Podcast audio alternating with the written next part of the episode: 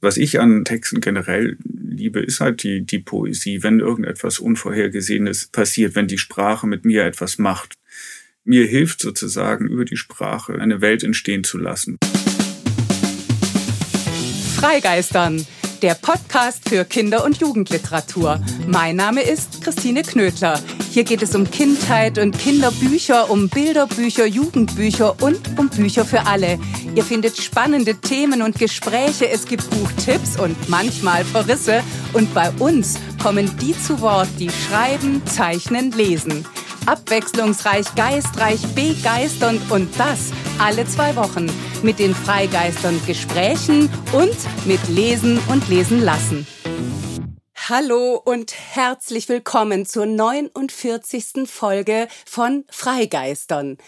Literaturgeistern heißt sie, denn in diesen Zeiten kann die Literatur feiern. Erst wird die 82-jährige französische Schriftstellerin Annie Ernaux mit dem Literaturnobelpreis 2022 ausgezeichnet. Dann ging am vergangenen Montag der diesjährige Deutsche Buchpreis an den die non-binäre Kim de L'Horizon aus der Schweiz.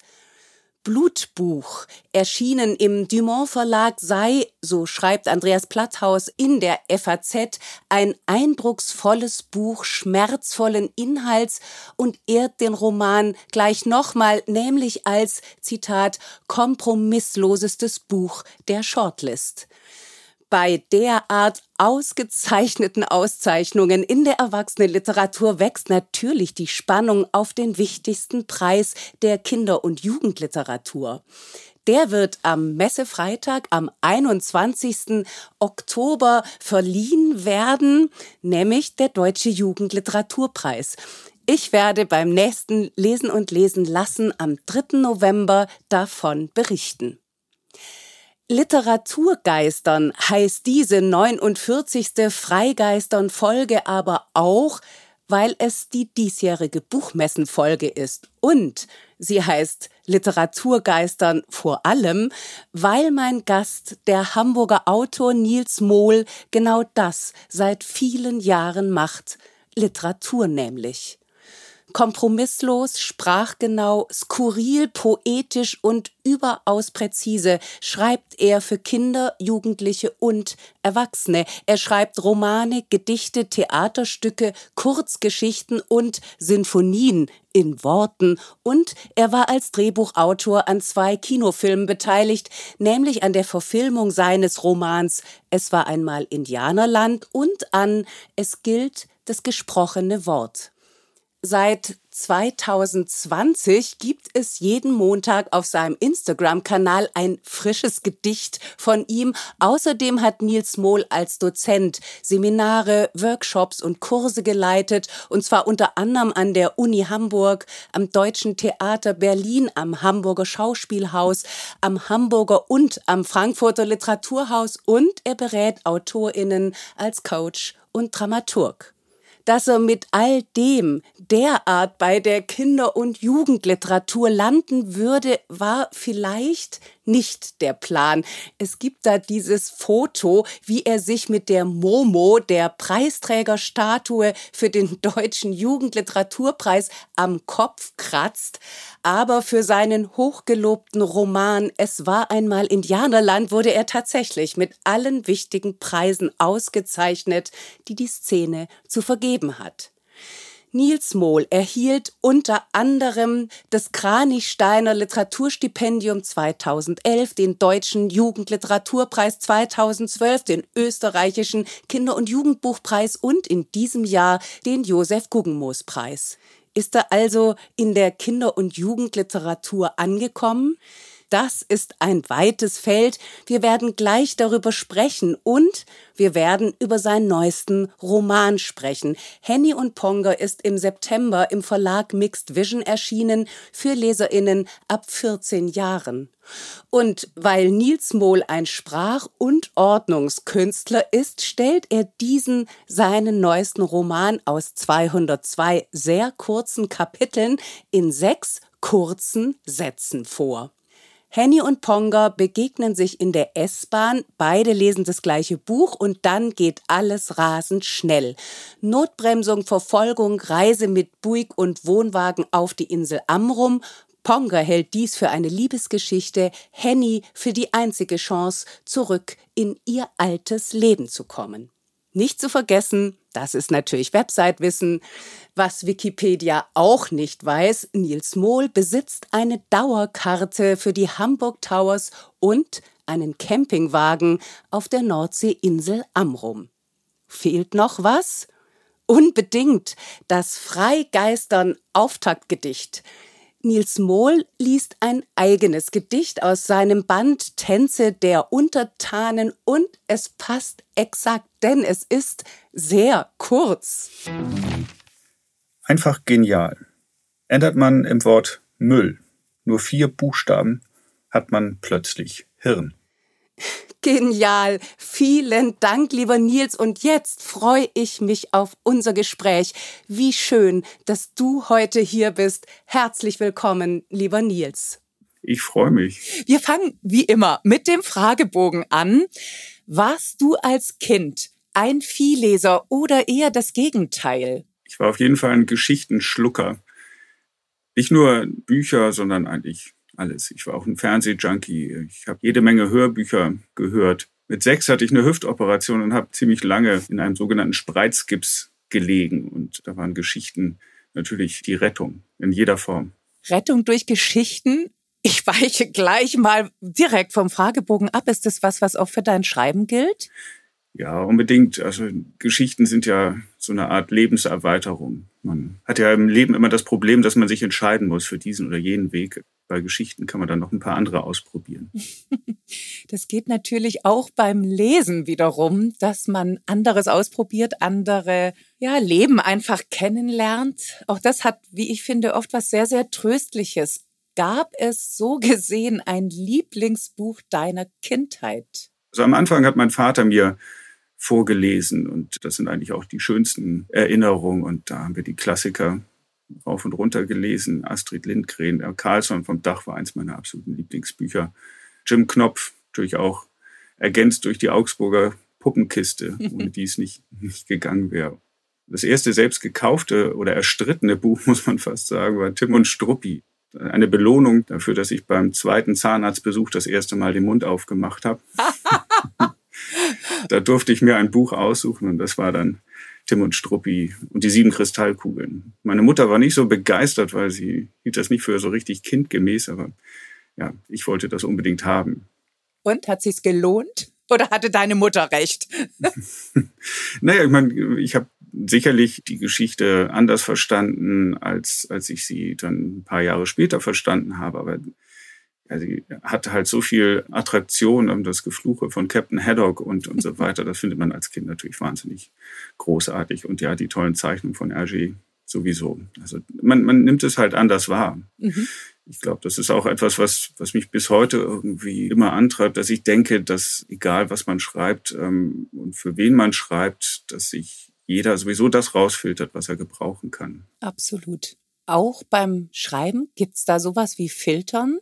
Jeder hat, glaube ich, so seine No-Go-Listen, Sachen, die er nicht möchte, dass die in, in den eigenen Geschichten auftauchen. Ja. Manchmal bewusste, manchmal unbewusste. Und ja, ich glaube, dass man diese Filter auch braucht, damit man äh, überhaupt handlungsfähig ist beim Schreiben. Was ist denn dein aktuelles Lieblingsbuch? Kinder oder Erwachsenen, wie du willst. ja, das ist wie mit Lieblingsmenschen. Die, die gibt es natürlich in gewisser Weise und manche bleiben natürlich ähm, konstant einem über lange Zeiten, aber sonst äh, bei Büchern endet das immer. Das ist eine von diesen gefürchteten Fragen auch nach Lesern. Und man müsste eigentlich viel besser darauf vorbereitet sein und sagen, äh, die Bibel oder keine Ahnung. oh nein, das, das weil da eh schon alle Geschichten drinstehen. Ja, das stimmt.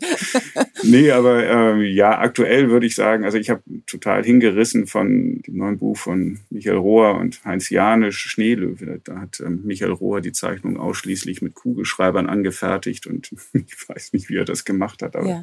das ist der Wahnsinn, was dabei rausgekommen ist. Genau, und dann, ansonsten äh, stapeln sich die Bücher, die unbedingt Lieblingsbücher werden müssen, demnächst, zu denen ich nicht komme. Welches Buch hast du zuletzt nicht zu Ende gelesen und warum? Ach, sehr viele, einfach weil andere Dinge dazwischen kommen und weil ich dann auch neugierig bin, was in den anderen Büchern steht, die ich noch dringend lesen möchte. Ähm, aktuell zum Beispiel habe ich die Biografie von Paul Bakta, der ist der Songwriter von Aha, angefangen und die, die liegt jetzt da und wartet darauf, dass ich weiterlese. Aber es liegt nicht am Buch, sondern an dem, was drumherum passiert. Welches Buch wolltest du immer schon lesen, aber hast es bis heute nicht geschafft? Auch da gibt es natürlich eine ganze Reihe. Robinson Crusoe und ähm, Nils Holgersson stehen aber ganz oben auf dieser Liste. Also man kennt die Geschichten und ich liebe diese Geschichten. Ich habe aber die Bücher in Wahrheit tatsächlich, glaube ich, also jedenfalls in dieser Originalfassung nie gelesen. Also gerade das sind so Geschichten, die, die mich auch deshalb so faszinieren, weil die fortbestehen, ohne dass man sie eigentlich lesen muss. Ne? Robinson Crusoe ist mir von meinem Vater auf einem Spaziergang das erste Mal erzählt worden und dann habe ich bestimmt auch Filme gesehen, Comics gelesen, bearbeitete Fassungen. Aber hier steht eine sehr schöne Ausgabe mit einer neuen Übersetzung, die ich gerne mal lesen würde. Aber es ist auch ein, ein Wälzer, muss man sagen. Es stimmt, die Geschichten sind da. Ich glaube, man bezieht sich auch drauf, ziemlich selbstverständlich. Also Robinson Crusoe ganz zumindest, ganz bestimmt. Ja, total faszinierend, oder? Ja. Und auch Nils Holgersson zum Beispiel ist auch ein Riesenbuch. Und natürlich habe ich als Kind die Fernsehserie gesehen. Bei meinem Namen bleibt mir auch nichts anderes übrig. Und ich habe natürlich auch da kürzere Fassung gelesen und ich war dann total erstaunt. Vor ein paar Jahren erschien dann eben eine Neufassung und was für ein Riesenbuch das ist. Und mhm. ich habe auch reingelesen und finde das auch sehr faszinierend. Und ja, das sind, sind so die Wünsche. Und dann hat man ähm, eben diesen Stapel mit den Büchern, von dem man denkt, ja, das braucht aber auch den richtigen Moment und den richtigen Augenblick. Und das ist gefährlich, weil manchmal kommt er einfach nicht. Ja, das stimmt. Aber noch ist ja Zeit. Hoffen wir es. Ja, sehr. Wie lautet die erste Zeile deines Lieblingsgedichtes? Der Mond ist aufgegangen. Auch so ein Phänomen, oder? Das ist ein, mhm. ein, ein Gedicht, das so lange überdauert, das hat, hat schon seine Gründe. Mhm. Also ich lebe ja nicht weit sozusagen vom Entstehungsort entfernter, hat das nochmal ähm, so eine besondere Verbindung zu diesem Lied.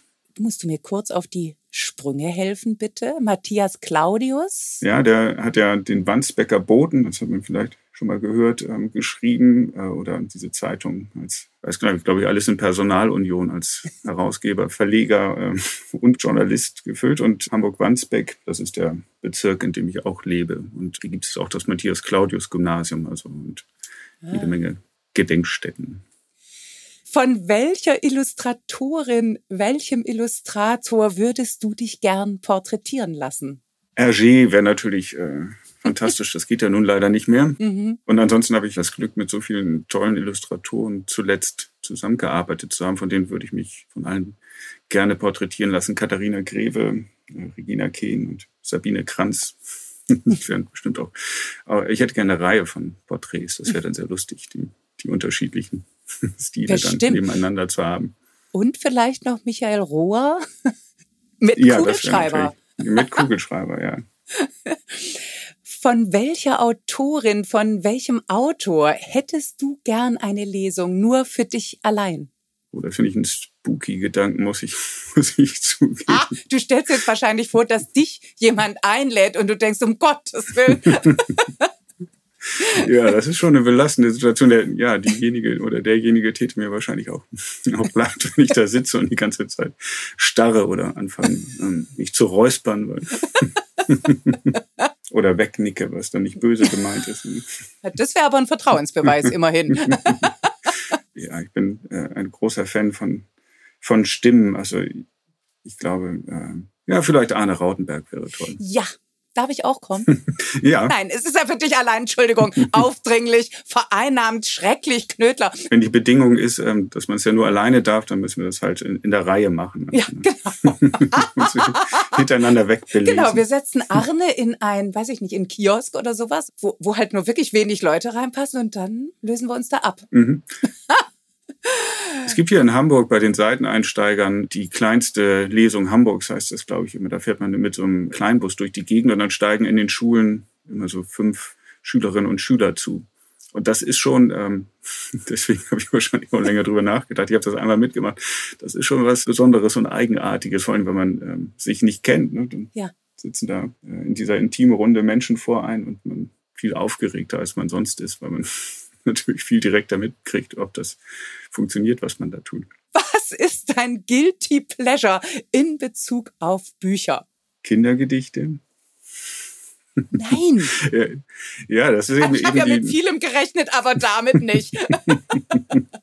ja, ich sage das natürlich ähm, halb ernst, ne, weil wir, wir leben ja ähm, sozusagen ähm, immer mit dieser Herausforderung, uns verteidigen zu müssen. Vielleicht ist das auch einfach nur so eine innere Haltung, die sich daraus ergibt, aus dem, was man so erlebt. Ne? Also wenn man Kollegen und Kolleginnen trifft, die man schon lange kennt, aber die man auch nicht besonders gut kennt und die man lange nicht gesehen hat, ne, dann hört man gerne mal, ach ja, ich habe gehört, du schreibst jetzt so Kinderbücher. Mhm. Und dann, da schwingt dann immer so etwas mit wie, ist das, ist das wirklich Literatur? Ja. Und ja. Ähm, insofern ist es natürlich durchaus möglich, dass manche Menschen Kindergedichte als Guilty Pleasure betrachten. Wenn du ein Buch über dich schreiben würdest, wie wäre der Titel? ich habe mal eine Poetikvorlesung gehalten, die hieß Versuche den eigenen Ellbogen zu küssen. Den Titel oh. finde ich eigentlich ganz gut. Oh. Wunderbar. Rate mal, was ich nachher probieren werde. ja, das tun jetzt hoffentlich alle, die zuhören. Na, ich merke schon, das könnte schwierig gut. werden. Welcher Mensch sollte deiner Meinung nach, außer dir natürlich, unbedingt ein Kinderbuch schreiben und worüber? ich gebe zu, ich habe diesen Fragebogen natürlich in, in deinen anderen Podcasts schon gehört und ah. ich habe hab natürlich drüber nachgedacht, was, was ich wohl antworten würde. Das ist ja bei diesen Fragenbögen ja immer das, das Schöne. Und ich denke, ähm, jeder Kinder- und Jugendbuchautor, jede Kinder- und Jugendbuchautorin sollte einfach mal ein Erwachsenenbuch schreiben. Oh, toll. Du hast Oder es jetzt schon. von Erwachsenen gelesen werden. Unbedingt. Weil das ist ja viel leichter. Ja, ich bin da immer so zuversichtlich, dass das schon auch passiert, aber vielleicht ist es mein Optimismus, ich weiß es nicht. Jedenfalls ist es eins der Kriterien für mich zu sagen, gute Kinder- und Jugendliteratur ist gute Literatur. Und da braucht es diese blöde Einteilung halt auch gar nicht. Menschenskind Nils. Jetzt will ich natürlich unbedingt zu Henny und Ponga kommen. Es ist der erste Roman nach über sechs Jahren. Also dazwischen waren andere Bücher, aber eben der erste Roman. Und ich habe was bei dir gelernt. Ich habe gedacht, so macht man das. Also, denn du hast eine so phänomenale, einladende Rundmail verschickt, dass ich den Roman natürlich sofort gelesen habe, hätte ich sowieso und mit ganz viel Begeisterung denn Henny und Ponga ist so viel zugleich. Eine Liebesgeschichte, eine Liebeserklärung, finde ich, auch an die Literatur und ans Lesen. Es geht viel, würde ich sagen, ums Fremdsein in der eigenen Haut und ums Jungsein und irgendwie schon auch um, um das Altsein. Womit hat's denn angefangen? Das hast du so schön zusammengefasst. Jetzt äh, lasse ich das einfach, würde ich am liebsten einfach gerade so auf mich wirken lassen. Angefangen hat ähm, tatsächlich so, wie das Buch auch anfängt, mit der Frage, wie wäre es denn, wenn man, also jeder kennt diese Situation, man sitzt in der S-Bahn mhm. und guckt sich um und ähm, wenn man nicht aufs Handy blickt, sieht die anderen Menschen. Und es sind ja oft Menschen dabei, von denen man sich denkt, ähm, das wäre bestimmt spannend, die kennenzulernen oder mhm. was führen die für ein Leben. Mhm. Und natürlich zwei Stationen weiter endet dieses Gedankenspiel, wenn man selbst aussteigen muss oder die Person aussteigt. Und hatte ich ja eben schon gesagt, das ist der große Vorzug der Literatur. Man kann es mal durchspielen, was passieren würde, wenn man sich tatsächlich ansprechen würde, wenn tatsächlich mehr passiert als nichts. Und das war der Anfang und die Idee, dass man heute ja, zum Beispiel die Möglichkeit hätte, jemanden das eigene Handy zuzustecken und ihn dann später anzurufen, sofern man die eigene Handynummer kennt. ja, so fing das an. Und dann äh, hat sich eins zum anderen gefügt. Und zwar in einer Präzision und zugleich Offenheit, die also die einfach sensationell ist.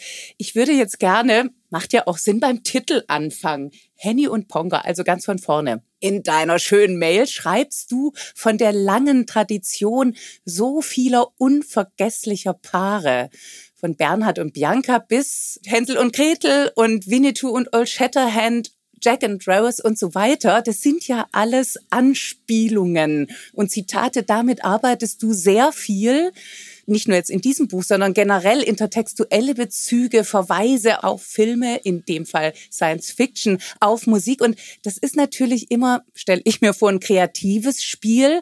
Es ist aber auch ein Spiel mit Traditionen, in die du dich da stellst. Ist es so? Ja, ich glaube, der Wunsch, also Geschichten zu erzählen, hat ja auch ganz viel damit zu tun, dass man sich eine Gemeinschaft sucht, zu der man gern gehören will. Also die ganze Literatur ist ja, äh, wenn man so will, ähm, stammt, stammt, von, stammt voneinander ab und verzweigt mhm. sich, ähm, verästelt sich. Und es war für mich als, als Jugendlicher auch, wenn ich jetzt so zurückdenke, gab es so Momente, wo ich gedacht habe, ja, wie, wie, wie groß ist diese Welt wohl, ne? wenn man noch gar keine Ahnung hat von Literaturgeschichte und, und so weiter. Und ähm, wie kann man sich die erschließen? Am Ende ist man eben so voll mit, mit Geschichten, dass, dass das auch automatisch passiert, ne? dass man auch merkt, ja, man, man zitiert oder man, man vereinnahmt diese Dinge. Ich glaube, ein, ein großer Vorzug beim Schreiben ist auch, wenn man ein wenig vergesslich ist. Hm. Dann hat man wenigstens den, den Eindruck, man ist originell, aber in Wahrheit reproduziert man ja nur die Sachen, die man irgendwann mal in sich einverleibt hat. Also äh, ein Spruch, euer Ehren, da würde ich mal sagen, das geht weit darüber hinaus, aber ich verstehe dieses in einem Kontext eben selbst zu stehen. Wie ist denn das jetzt, wenn man so wie ich ja nicht so, also jedenfalls mal popliterarisch und auch musikalisch mit Schwerpunkt auf Pop zumindest, habe ich ganz große Lücken. Das heißt, ich erkenne vieles nicht davon. Habe ich trotzdem was davon? Das müsstest du mir sagen, aber ich bin nicht ziemlich sicher. In dem Moment, wo ich es gesagt habe, dachte ich, ah. aber ja, ich bin mir da ziemlich sicher. Und natürlich ist das ja auch, gerade wenn man Bücher schreibt, von denen gehofft wird, dass sie auch junge Menschen lesen, wäre das ja auch völlig falsch. Also da, darauf zu hoffen, dass, dass die das gleiche Weltwissen mitbringen. Der große Spaß ist eigentlich daran, dass man einen Text oder eine Geschichte erzählt, zu der es möglichst viele Zugänge gibt. Die, die häufigste Leserpost, die ich bekomme, ist zu einer Geschichte, die an einem Schulbuch erschienen ist. Und die Lieblingsfrage von, von Schülern, die verzweifelt mich vor, vor der Klausur dann kontaktieren und fragen, ob ich dazu nicht noch was Schlaues sagen kann, ist, ist natürlich immer, dass das alles im Text steht und was nicht im Text steht, das äh, weiß ich auch nicht, weil ich kann natürlich sagen, wie diese Geschichte entstanden ist, wie es mir beim Schreiben ging und so, aber das spielt ja alles überhaupt keine, keine Rolle und ebenso wenig spielt es eine Rolle, was ich weiß, sondern das, was die Leserin und der Leser weiß, das, das spielt eine Rolle und ich hoffe natürlich, dass ich die Geschichten so erzähle, dass man die auch mit Gewinnen lesen kann, wenn man ein ganz anderes Hirn hat als ich. Und natürlich sind diese Hinweise dann eher so eine Einladung vielleicht an die Menschen oder auch, auch Signale nach, nach draußen, die so ähnliche oder ähm, die diese Dinge wiedererkennen. Die haben dann ein vielleicht einen Glücksmoment mehr im Idealfall und denken sich, ja, genau, schön, dass das ja auch jemand entdeckt. Und manchmal denken Menschen Dinge, die ich überhaupt nicht beabsichtigt habe. Und ähm, dann mache ich natürlich Pokerface und sage, ja, ja, klar, das, das, war, das war alles so geplant. Toll. Es gibt jedenfalls, also ob man es jetzt erkennt oder nicht, ich würde mal sagen, was trotzdem ist, ist, diese Sicherheit, die man als Leser oder Leserin dann hat, dass das Ganze so eine Struktur hat, so einen Boden hat. Dazu gehören die Verweise, selbst wenn man sie nicht entschlüsseln kann. Bei Henny und Ponga gehören natürlich auch die Paare dazu. Es gibt ja auch noch andere. Also es gibt Lulatsch und äh, Stachelbart, Stella und Susi, Hahnenkamm. Nasenring. Stimmt, Nasenring. Wie konnte ich? War das für dich irgendwann so ein Spiel, dass du sagst, hey, Ping-Pong, das geht wunderbar hin und her, ich bleib dabei? Wenn man natürlich so eine Liebesgeschichte erzählen möchte, etwas über, über Freundschaft und so, dann bleibt das ja nicht aus. Und das hat immer den, den großen Vorteil, dass man schon gut erzählen kann, also Dinge auslagern kann. Also es hat einmal technisch praktische Gründe. Ne? Jemand allein ist immer aufgeschmissen, kann sich mit niemanden unterhalten und hat äh, so, so gesehen auch immer recht, ne? weil ähm, es widerspricht nie jemand. Und eigentlich wird es immer da interessant, wo es jemanden gibt, der dazwischen grätschen kann und wo, wo diese Dinge passieren. Und ja, das finde ich schön, dass du das so empfunden hast, dass, dass man das Gefühl hat, die, die Geschichte ist so gebaut, dass man sich darauf verlassen kann, weil es ja gerade bei dieser recht wilden Konstruktion und ähm, bei diesen wilden Wendungen schon darauf ankommt, dass man das Gefühl hat, ja, jetzt will uns nicht jemand ähm, auf den Arm nehmen, sondern ähm, möchte uns gerne am Arm nehmen und, und führen. Und mhm. wir, wir oder kommen am schon Ellbogen. An. ja, oder am Ellbogen. Und dann gehört zum Ich das Du. Das ist wunderschön, ja. Was natürlich auch auffällt, und das fand ich sehr spannend, ist die Kürze der Texte. Also es ist ein Roman, hast du so selber auch gesagt, ähm, nach sechseinhalb Jahren, glaube ich, circa der erste Roman wieder, den du aber in einer gewissen Weise direkt mal unterwanderst. Denn es wird nicht ausgiebig erzählt, sondern es sind diese ausgerechnet auch 202 sehr kurzen Kapitel, wie du das selbst nennst. War das, hat sich das ergeben? War es eine Frage des Rhythmuses und der Musik, die ja auch so eine Rolle spielt oder, oder grätschte, um beim Bild zu bleiben, dir die Lyrik da rein, mit der du dich ja zuvor ganz ausgiebig befasst hattest? kommt bestimmt eine Menge zusammen. Eine gewisse Ordnungsliebe, ich glaube, die ist allen Erzählern irgendwie eigen. Ne? Also kennen wir aber auch aus dem eigenen Leben. Ne? Wenn wir uns erinnern oder uns die eigene Geschichte zusammenbauen, dann ergibt ja auch alles immer furchtbar viel Sinn. Was am Anfang, wenn wir den Moment durchleben, überhaupt gar keinen Sinn ergeben hat, wird ähm, im Nachhinein sozusagen geordnet, damit etwas draus wird, an das wir uns halten können, damit wir uns besser selbst verstehen und so. Und beim Erzählen von Geschichten und Romanen wird das natürlich nochmal intensiviert.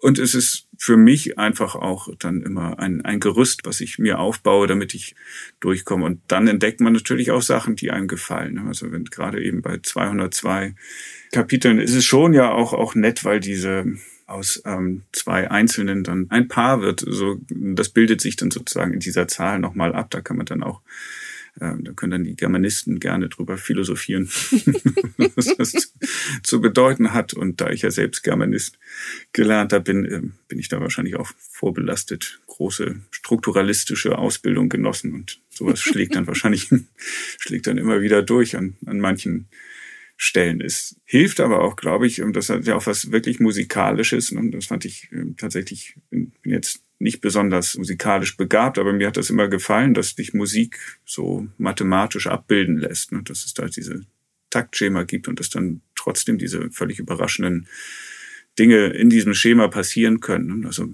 Melodien, die wirken wie, ähm, ja, wenn sie aus dem Nichts oder irgendwie her gezaubert kämen und dann tatsächlich aber sich innerhalb einer ganz festgelegten Struktur und, und so weiter ähm, stattfinden. Das fand ich immer toll.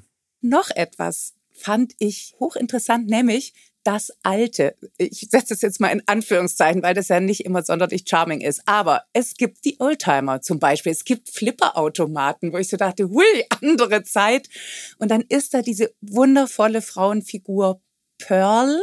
Bei ihr wird der Ponge auch groß und das in dem Zusammenhang mit den Traditionen, von denen wir vorher gesprochen haben. Ist das was, ist das auch so eine Art Selbstverortung eines Autors, der mit immer mehr Lebenserfahrung immer weiter für Jugendliche schreibt? Das hast du jetzt wirklich charmant gesagt, ja. Aber es ist natürlich auch etwas, so eine, so eine Selbstvergewisserung. Ne? Ja. Was ist von dem, was man erlebt hat? Was möchte man gerne, dass das nicht untergeht oder erhalten bleibt? Und da bewegen wir uns natürlich jetzt in einem super spannenden Feld. Literatur und Bücher sind, glaube ich, seit Jahrzehnten hört man ja immer die, die Untergangsrufe von, von allen möglichen Seiten, was, was vielleicht ja auch gut ist, damit weiter gelesen wird, damit darauf geachtet wird, dass dass diese Kulturtechnik nicht, nicht verloren geht, wobei ich da ja überhaupt nicht so pessimistisch bin. Aber es sind natürlich auch immer, immer Zeitkapseln in gewisser Weise. Und ich reizt da schon, wie man Dinge, die, die ich toll finde und die aber irgendwie jetzt nicht mehr so richtig zeitgemäß sind, in diese Zeit rüber retten kann. Und das hat auch, glaube ich, damit zu tun, dass, worüber eben wir schon sprachen, also dass bei jedem diese Dinge anders ankommen und die Rückmeldungen sind eben sehr oft jetzt bei diesem Buch, dass gerade das Menschen unserer Generation natürlich auch super gefällt. Ne? Also diese Erinnerung an, an die Zeit, als man wirklich äh, selbst geflippert hat. Oder ähm, ja, Oldtimer sind vielleicht dann auch kritischer zu betrachten. Das Auto ist vielleicht nicht das, äh, das äh, da, da würde ich mich jetzt nicht einsetzen für die Rettung des Automobils unbedingt, aber es ist trotzdem ja auffällig, dass alte Autos einem ganz andere Gefühle geben als so ein langweiliger SUV, der irgendwo rumsteht. Ne? Das sind irgendwie auch vom Design her Objekte, die so viele Assoziationen auslösen und an alte Filme erinnern. automatisch einen ähm, abtauchen lassen. Und ich glaube, das funktioniert auch, wenn man diese Zeiten nicht miterlebt hat. Also die amerikanischen Oldtimer oder der amerikanische Oldtimer, um den es in, in dem Buch geht, habe ich ja nie auf einer Straße fahren sehen. Aber mhm. ich habe ihn in tausend Filmen fahren sehen und in gewisser Weise gefällt einem ja auch die Vorstellung, also das macht ja auch Filme und, und Bücher so interessant, dass man in so einer Zeit hätte leben mhm. können und wie sich das angefühlt hätte, so ein Auto zu fahren und so weiter. Und diese Wünsche erfüllt man sich ja durch das Lesen und durch das Schreiben auch. Jetzt hast du ja, wenn ich das richtig weiß, schon einige Lesungen gehabt, oder? Was hast du da für Erfahrungen gemacht mit der ominösen Zielgruppe oder waren es Erwachsenenlesungen? Beides, äh, beide schon und man verteilt ja keine Fragebögen und kriegt insofern auch, ja, man, man muss so ein bisschen ja, rätseln, wie, wie diese Dinge ankommen. Also Schullesungen ähm, sind, sind natürlich äh, schon immer vom Konstrukt her interessante Veranstaltungen. Also es ist toll, man, man kommt hin und hat ein großes Publikum und denkt sich, wow, ja. Und dann wird einem klar, ja, die sind ja gar nicht freiwillig hier. Das muss man dann, das muss man dann ausblenden. Aber ich werde ähm, selten aus dem Saal gebuht oder ähm, muss, muss abbrechen. Die sind alle sehr höflich und ähm, hören sich das auch an. Und dann gibt's immer die zwei, drei, und ich glaube, für die sind diese Veranstaltungen gemacht, die hinterher kommen und ähm, sich bedanken oder sagen, dies oder jenes hätte ihnen gefallen. Und bei einer der letzten Schullesungen kam eine Lehrerin und das war total berührend und die sagte, als sie diesen Anfang gelesen haben, ähm, genauso haben sich meine Eltern kennengelernt in der Bahn. Oh. Ja, mein, mein Vater äh, hat meine spätere Mutter gesehen und ist an seiner Station nicht ausgestiegen und sitzen geblieben und sie hat gemerkt, dass sie beobachtet wird und ist bis zur letzten Haltestelle sitzen geblieben und dann ja, haben sie sich so kennengelernt. Und das ist dann verrückt, wenn man merkt, man schreibt Geschichten, die eigentlich schon längst stattgefunden haben und die man selbst nicht, nicht kennt. Und vielleicht ist das der, der Idealfall, dass Geschichten sowas können. Also entweder werden sie eben in, in der Fantasie Teil der eigenen Geschichte oder sie erinnern einen halt an, an Dinge, die, die man so oder so ähnlich schon mal erlebt hat. Und ich glaube, die, diese Rückmeldungen von Schülerinnen und Schülern sind deshalb so schwer einzuschätzen, weil ähm, das natürlich auch erstmal Zeit braucht, um sich zu setzen in gewisser Weise. Und bei manchen äh, ist es natürlich vergessen in dem Moment, wo sie den Raum verlassen. Und bei anderen, das finde ich immer die, die schönste Vorstellung, die sind ja wahnsinnig jung, kann das äh, vielleicht in ein paar Jahren oder vielleicht noch später plötzlich wieder, wieder auftauchen. Ich kenne das zumindest, dass, ja, die Geschichten aus der Kindheit dann immer wieder präsent sind. Und das sind dann eben auch die Momente, wo man dann versöhnt ist damit, dass, dass die Menschen äh, in, in diesen Schullesungen ähm, so halb freiwillig da sind mhm. und manchmal und manchmal ähm, eben auch am liebsten woanders wären. Grob gesprochen werden sie dazu verdonnert, das stimmt schon, ja. aber wenn dann der Funke überspringt, dann ist es natürlich erst recht toll. Eben, ich denke, wenn, wenn es überhaupt gelingt, den klar zu machen, dass einem selbst das wahnsinnig viel bedeutet, was man da mhm. tut, dann ist ja schon, schon etwas gewonnen. Absolut. Und das teilt sich mit. Zumal du ja in dem Buch wunderbar ähm, selbstkritisch oder selbstironisch oder überhaupt ironisch mit der Kinder- und Jugendliteratur umgehst. Ich will unbedingt einen Satz lesen.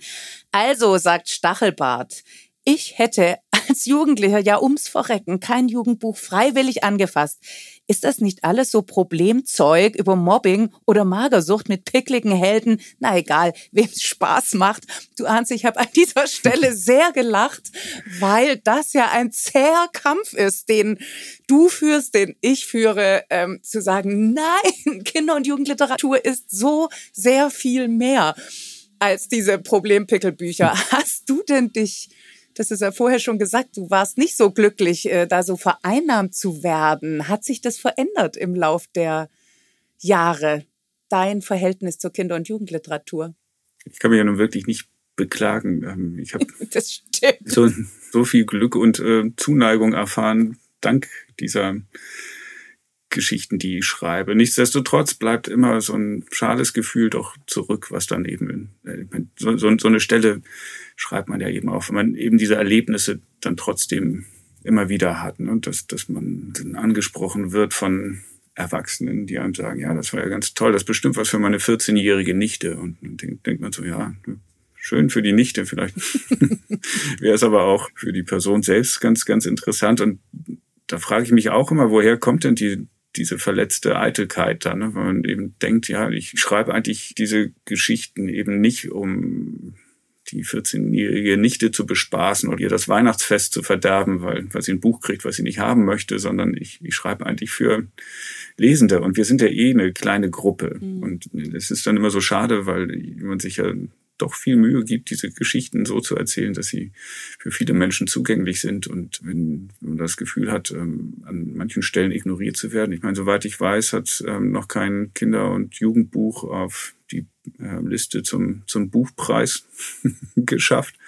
Und wenn man eben drauf guckt, dann denkt man sich, ja, was, was macht diese Bücher denn jetzt so wahnsinnig viel besser? Und ähm, es hat natürlich auch was viel mit mit Geringschätzung der, mhm. der sogenannten Zielgruppe, ein fürchterliches Wort zu tun, mhm. ähm, die Kinder, die Jugendlichen, ähm, die offensichtlich Dinge vorgesetzt bekommen, die für Erwachsene nicht, nicht gut genug sind. Und da denkt man sich, da kann doch irgendwas schon, schon an, an der Herangehensweise nicht stimmen. Ne? Wir sind uns dann ja eigentlich immer sehr schnell einig, dass das ja ganz wichtig ist, dass Kinder und Jugendliche so gut wie möglich behandelt werden, weil sie ja unsere Zukunft sind. Und dann in der Praxis äh, wollen wir uns aber mit den Sachen dann doch lieber nicht befassen. Also das, ich glaube, Andreas Steinhöfel und Arne Rautenberg sind die einzigen, die in der Akademie für Dichtung und Sprache, oder wie heißt die, die mhm. Darmstädter Akademie, vertreten sind und ähm, sind damit auch die ersten seit Erich Kästner. Mhm. da kann man ja auch, auch mal sehen, also welchen Stellenwert ähm, diese Art von Literatur genießt.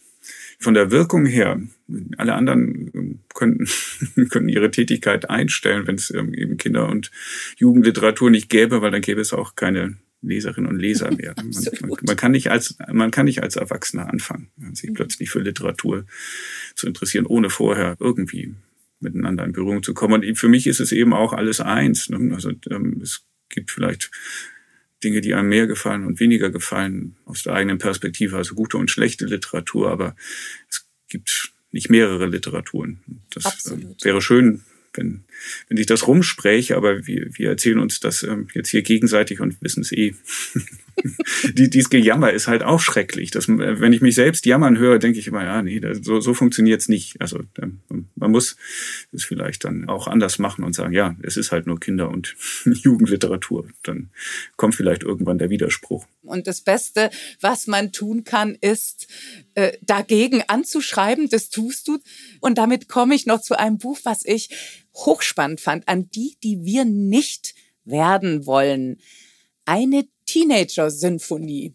Schon wenn man das Buch aufblättert, ist das wie eine Partitur, wie eine Notation. Und ich weiß, dass ich so, du hast vorher vom Ordnen gesprochen, dass ich so mich da sehr erwachsen fühlte insofern, als ich dachte, ich muss das verstehen. Und irgendwann habe ich mir gesagt, du musst Du musst es einfach auf dich wirken lassen. Du machst eine Sinfonie in Buchform. Es ist eine Komposition, das ist es tatsächlich.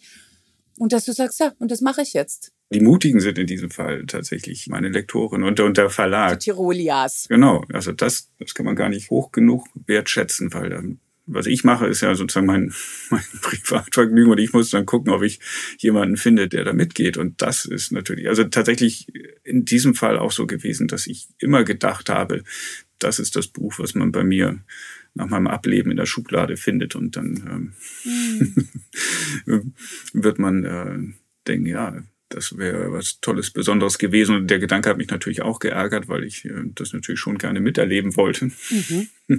Und natürlich auch ganz viel darüber sagt, was, was man selbst glaubt, was man ähm, in der Verlagslandschaft ja untergebracht bekommt. Und natürlich wäre es sicherlich nicht möglich gewesen für mich, dieses Buch vor zehn Jahren zu realisieren. Das äh, mhm. ist mir schon auch klar, dass, dass man sich ja eine Position erarbeiten muss, in der solche Sachen möglich werden. Und selbst dann ist es, glaube ich, immer noch wahnsinnig schwer. Und ja, ich, ich glaube, es wäre toll, wenn das eben vielleicht anderen hilft, auch darüber nachzudenken, was, was sie denn wirklich gerne machen wollen, sowohl ähm, Autorinnen und Autoren als auch ähm, in Verlagen, weil ich gebe zu, äh, das ist sicherlich auch kein Geheimnis, das äh, ist kein Bestseller, mhm. aber eben ich, ich glaube, das ist eins dieser Bücher, die tatsächlich auf die eine oder andere Weise so, so Wellen erzeugen, die erst viel später irgendwo an Land gehen. Und ja. meine Erfahrung zum Beispiel ist, dass es bei Jugendlichen äh, überhaupt gar keine so großen Berührungsängste gibt, weil die natürlich noch gar nicht so sehr darüber nachdenken, welche Art von, von Büchern existieren denn überhaupt. Und wenn die das erleben, dann denken sie, ja, was Neues kennengelernt. Ist ja interessant. Der, der Mut ist sozusagen gar nicht das Entscheidende, sondern überhaupt zu gucken, was interessiert mich wirklich und wie kann ich das ausdrücken. Und wenn man so will, ist es, während ich in den klassischen Romanen ja immer versuche, die, die Innenwelt sozusagen in die Außenwelt zu verlagern und dadurch interessante Geschichten zu erstellen, war für mich auch die Frage, wie sieht's halt aus, wenn, wenn man es umgekehrt macht? Wie sieht's eigentlich wirklich innen drin aus? Was, was passiert da im Hirn? Das fand ich schon immer wahnsinnig spannend und ich habe natürlich auch Vorbilder gehabt, nicht in der Kinder- und Jugendliteratur vielleicht, aber so Rolf der Brinkmann oder ähm, Richard Garn, die so ein bisschen experimentellere Bücher machen. Und für mich als Leser war das immer eine Offenbarung, wenn ich auf solche Sachen gestoßen bin und gedacht habe, wow, ähm, das ist jetzt wirklich wild und ich verstehe nicht alles, aber das, was ich verstehe, finde ich gut und nimmt mich mit und ähm, macht was mit mir. Ja, deswegen, also ja, über dieses Buch bin ich wahnsinnig glücklich. Super. Und, und hättest du dir da vorstellen können, jetzt unabhängig, was der Markt ermöglicht, dass das in einem Erwachsenenverlag erscheint und da vielleicht sogar ich will jetzt nicht sagen noch besser, aber eben auch sehr gut aufgehoben ist, weil man sich ja auch fragen muss, die Jugendlichen, die dieses Buch feiern werden, und die gibt's ganz bestimmt, die gucken vielleicht nicht mehr bei Jugendbuchverlagen. Also es ist ja wirklich eine verzwickte Situation. Ich finde, das Buch ist genau an der richtigen Stelle auf die genau richtige Art mhm. erschienen tatsächlich. Ich fände es viel wichtiger, dass, dass sozusagen an anderer Stelle die, diese Offenheit da ist. Mhm. Es gibt ganz viele tolle Buchhändlerinnen und Buchhändler, vielleicht muss man es so rum erzählen, die, die eben auch Bücher, die ihnen gefallen, mit dem Publikum zusammenbringen, mhm. das diese Bücher braucht. Und das sind eben nicht immer nur junge Menschen, aber die natürlich die natürlich auch und ganz besonders nur, nur die sind ja, halt ähm, ja. das gleiche in, in Verlagen. Ne? Also das Texte auch, das ist ja völlig, es geschieht ja auch ständig. Ist ja nicht so, dass das sozusagen Kinder- und Jugendbuch, Kinder- und Jugendgeschichten exklusiv haben, ne, sondern es erscheinen auch Coming-of-Age-Geschichten in Belletristikverlagen. Ich würde es zum Beispiel auch wahnsinnig spannend finden, im Kinder- und Jugendbuch Romane zu lesen, in denen nicht immer nur Kinder und Jugendliche auftauchen. Und ähm, das ist zum Beispiel auch eine Sache, an der man noch weiter bohren kann. Also mhm zu überlegen, was, was kann Kinder- und Jugendbuch sozusagen, was, was, was soll das, wenn man diese Einteilung schon hat. Für mich selbst beim Schreiben macht es ja gar keinen großen Unterschied. Ne? Das sage ich dann auch, auch immer besonders gerne. Ich schreibe Romane und der Verlag macht dann mhm. Jugendbücher draus. Ne? Das stimmt ja auch. Ja. ja, ja. Und ähm, was wiederum dann am Ende daraus wird und wer sie dann tatsächlich liest, das kann ich ja auch nur bedingt beeinflussen. Und es wäre eben schön, wenn die Menschen, die das können, das nicht nur der Nichte weitergeben, sondern vielleicht auch der besten Freundin. Und ähm, mhm. weil ich glaube, dieses Thema hat in unterschiedlichen Lebensphasen immer wieder Relevanz. Deswegen schreibe ich ja auch diese Geschichten, glaube ich. Und deswegen interessiert mich das tatsächlich auch, ne? weil man sich immer wieder fragt, ja, wer wollte ich denn werden ne? und wer bin ich geworden? Und also insofern ist dieser Titel an die, die wir nicht werden wollen, auch ganz klar an, an die adressiert, die wir geworden sind. Ich finde die Idee zu sagen, wo, welches Gesetz sagt jetzt nochmal Paragraph bla, in der Kinder- und Jugendliteratur dürfen nur, in Anführungszeichen, Kinder und jugendliche ProtagonistInnen sein.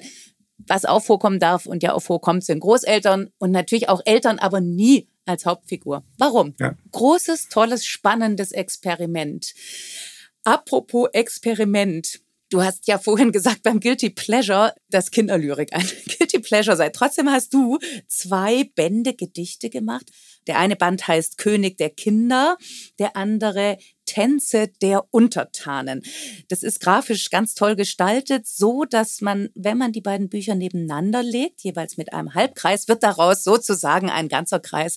Also eine runde Sache, um mal subtil zu interpretieren. Jetzt hast du aber ja tatsächlich selber dann Kindergedichte von Jugendgedichten unterschieden eben, was, was macht ein Kindergedicht zum Kindergedicht? Und es gibt äh, die, diese schöne Definition Gedicht. Mhm. ein Gedicht wird dann zum Kindergedicht, wenn auch Kinder es verstehen. Insofern wäre dann analog ein, ein Gedicht für Jugendliche ein, ein Gedicht, das auch, auch Jugendliche verstehen. Und so kann man natürlich weitermachen. Ein Gedicht, was auch Angler verstehen, wäre dann ein Anglergedicht und so weiter. ja, genau. es wären noch viele tolle Genres denkbar in, in dieser Richtung. Aber was, glaube ich, das Interessante sozusagen an dem Tänze der Untertan ist, dass es eben nicht die Luke in die Kindheit aufmacht, sondern die Luke in die Jugend. Und ähm, das ist für Kinder jetzt nicht ähm, so super spannend. Und das ist vielleicht sozusagen die Idee bei, bei dem Ganzen. Denn natürlich könnten Jugendliche auch andere Gedichte lesen. Matthias Claudius. Ja, absolut. der, der Spaß mit, mit, mit diesen Gedichten war eben tatsächlich ähm, ein, ein Zugang zu finden zu lyrischen Formen und Inhalten, die ähm, eine bestimmte Zeit halt in, in den Blick nehmen. Und das ähm, ist dann ja wiederum doch etwas, was sonst eher so konzentriert nicht passiert. Ne? Und auch eine Sprache zu finden, die jetzt genau für ein, ein bestimmtes Lebensalter mir angemessen erschien. Die schönsten Lesungen, die ich überhaupt habe, sind die mit der, mit der Kinderlyrik. Ich finde aber, dass Lyrik überhaupt für, für Lesungen die, die ideale Form ist viel, viel schöner als, als Romane, wo man dann ja doch nur einen Auszug äh, lesen kann. Mhm. Und in gewisser Weise wenn alles super läuft, dann erzeugt man natürlich die Lust, ähm, weiter einzutauchen. Aber wenn nicht, dann bleibt es doch unvollständig und irgendwie Fragment dieses Erlebnis. Und das ist bei Gedichten natürlich anders und deswegen auch, glaube ich, für beide Seiten immer besonders beglückend.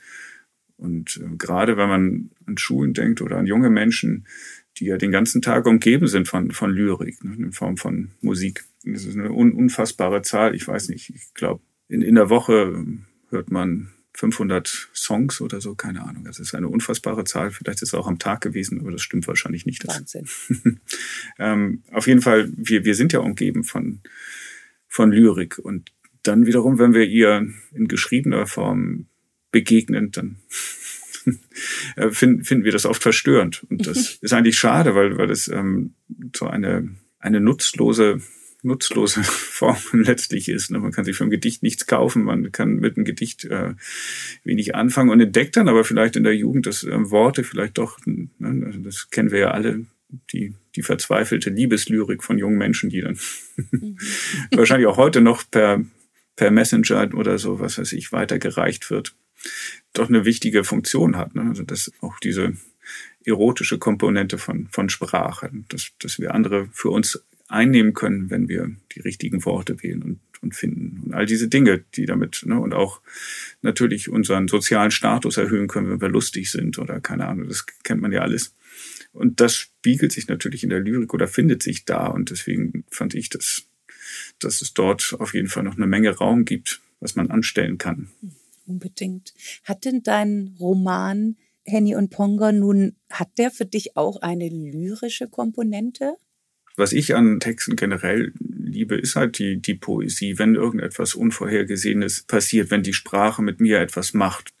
Mir hilft sozusagen in die, über, über die Sprache ein, eine Welt entstehen zu lassen. Und insofern gibt es da schon Ähnlichkeiten und natürlich auch Vorlieben, die, die ich besonders habe. Und das sind dieses der Versuch, eben über die Sprache tatsächlich das, das Kopfkino anzukurbeln und mit möglichst mhm mit möglichst allen, allen Sinnen ähm, ja, dieses, dieses Erlebnis zu haben, was ich ja als, als erster Leser, der ich ja immer bin, mir auch wünsche beim Schreiben. Und der Vorteil für alle, die, die nach mir kommen, ist dann, dass alles, was nicht funktioniert hat, schon mal aussortiert ist. Weil wir jetzt gerade noch mal bei Henny und Pongo sind. Ähm, ich, ich wollte noch mal zu diesen Paaren zurückkommen. Bei den berühmten Paaren auch Winnetou und Old Shatterhand genannt. Jetzt ist hier gerade eine riesen Debatte drum entbrannt. Was machen diese Debatten mit dir? Ich habe ein Buch geschrieben, das heißt, es war einmal Indianerland. Ich, ich weiß, ich weiß, was, die Frage habe ich mir ja nun verkniffen. Ich glaube, es ist wichtig, dass all diese Dinge diskutiert werden. Ich finde die Art und Weise, wie diskutiert wird, ähm, manchmal sehr hysterisch, mhm. ja. nicht zielführend. Aber diskutiert werden muss. Ähm, es nervt mich, dass natürlich da diskutiert wird, wo das Licht am hellsten strahlt. Das ist wahnsinnig einfach und, und, und gleichzeitig auch, auch sehr albern, Karl May Dinge vorzuwerfen. Und, ähm, ich, ich finde immer eher, das wirft oft, sagt es mehr über die Leute, die, die da diskutieren, als über das, was diskutiert wird. So, ich finde, wir können das aushalten, wenn Dinge, die vor vielen, vielen Jahren geschrieben wurden, anders geschrieben wurden, als, als sie heute geschrieben werden würden. Und wir sind in der Lage, das auch, auch miteinander abzugleichen und uns äh, zu fragen, ob das immer noch lesenswert ist oder nicht. Und dann sind wir doch in der Lage, die Entscheidung zu treffen, ähm, ob wir das lesen wollen oder, oder nicht und in der Form, in der es war oder nicht. Ich finde es oft dann nicht so wahnsinnig gewinnbringend, was, was am Ende dabei rauskommt. Alle, haben mal Dampf abgelassen und ähm, so richtig geholfen hat's jetzt nicht. Sie sind wichtig, richtig, aber ja, die Schlüsse sind oft zu vorschnell. Apropos Schluss. Du sagtest über deinen Henny und Pongo, du hättest vielleicht den schönsten Schluss geschrieben. Wann weiß man denn als Autor, dass eine Geschichte fertig ist? Wenn alles, was unbedingt ähm, erzählt werden musste, erzählt ist, dann, dann ist halt Schluss. Mhm. Die größere Gefahr ist, dass man kein Ende findet. Und ich finde es eigentlich gut, wenn, also ich hätte auch Lust, mich noch weiter in diesem Kosmos zu bewegen. Pearls. Mhm. Jugendgeschichte würde ich gerne erzählen. Ja. Ich kann mir auch, ähm, auch eine Fortsetzung äh, vorstellen. Alles alles denkbar und möglich. Und das finde ich immer ein gutes Zeichen. Das ist ähm, Geschichten sind ja auch immer die Behauptung, dass man es auch noch auf ganz andere Art und Weise erzählen könnte. Und das ist eine, eine Einladung, dass die Geschichte noch, noch weiter gehen soll, ja auch in den, in den Köpfen. Ähm, ne, das ist sozusagen ja nur der Anschubser. Beim, beim Schreiben selbst fragt man sich natürlich gerade am Anfang, wenn alles noch völlig vage ist, wo, wo führt das alles genau hin. Aber in diesem Fall war es tatsächlich wahnsinnig einfach, weil sozusagen das Ende ja schon im Anfang steckt und das ist, mhm. das ist ganz oft so. Also ich unterrichte ja auch kreatives Schreiben immer mal wieder und ähm, ich sage auch, also Anfang und Ende sind, sind halt ein Bild, wie so ein Aufklappbild. Und wenn man sozusagen weiß, wie, wie der Anfang sein soll und dann hat man das Ende eh schon fast vor Augen. Oder umgekehrt. Das kann ja auch sein, ne, dass man ein gutes Ende hat und mhm. dann muss man an den Anfang zurückfinden. Mhm. Also das ist in gewisser Weise, jetzt klingt das sehr esoterisch, aber es hat im Grunde auch was Hochtechnisches, weil man im Grunde ja die Figuren so erzählen muss, dass, dass man das Gefühl hat, ja, sie haben die Erfahrung gemacht, die sie, die sie, die sie machen mussten und ähm, ab jetzt würde eine neue Geschichte beginnen.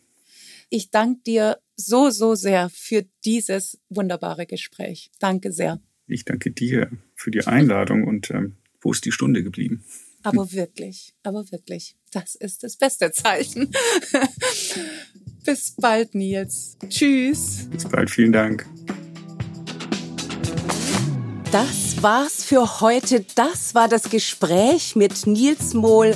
Das war Literaturgeistern und ich finde, es war Literatur begeistern. Ich bedanke mich sehr, sehr herzlich und ich danke wie immer euch fürs Zuhören. Alle Infos zu den Büchern, über die wir heute gesprochen haben und alle bisherigen Folgen findet ihr auf unserer Website freigeistern.com oder ihr schaut bei Instagram vorbei. Wir hören uns in zwei Wochen wieder am Freigeistern Donnerstag, dem 3. November. Ich freue mich aufs nächste Lesen und Lesen lassen nach der Frankfurter Buchmesse mit Büchern, die Literatur geistern, die Literatur begeistern. Ich freue mich auf euch. Tschüss.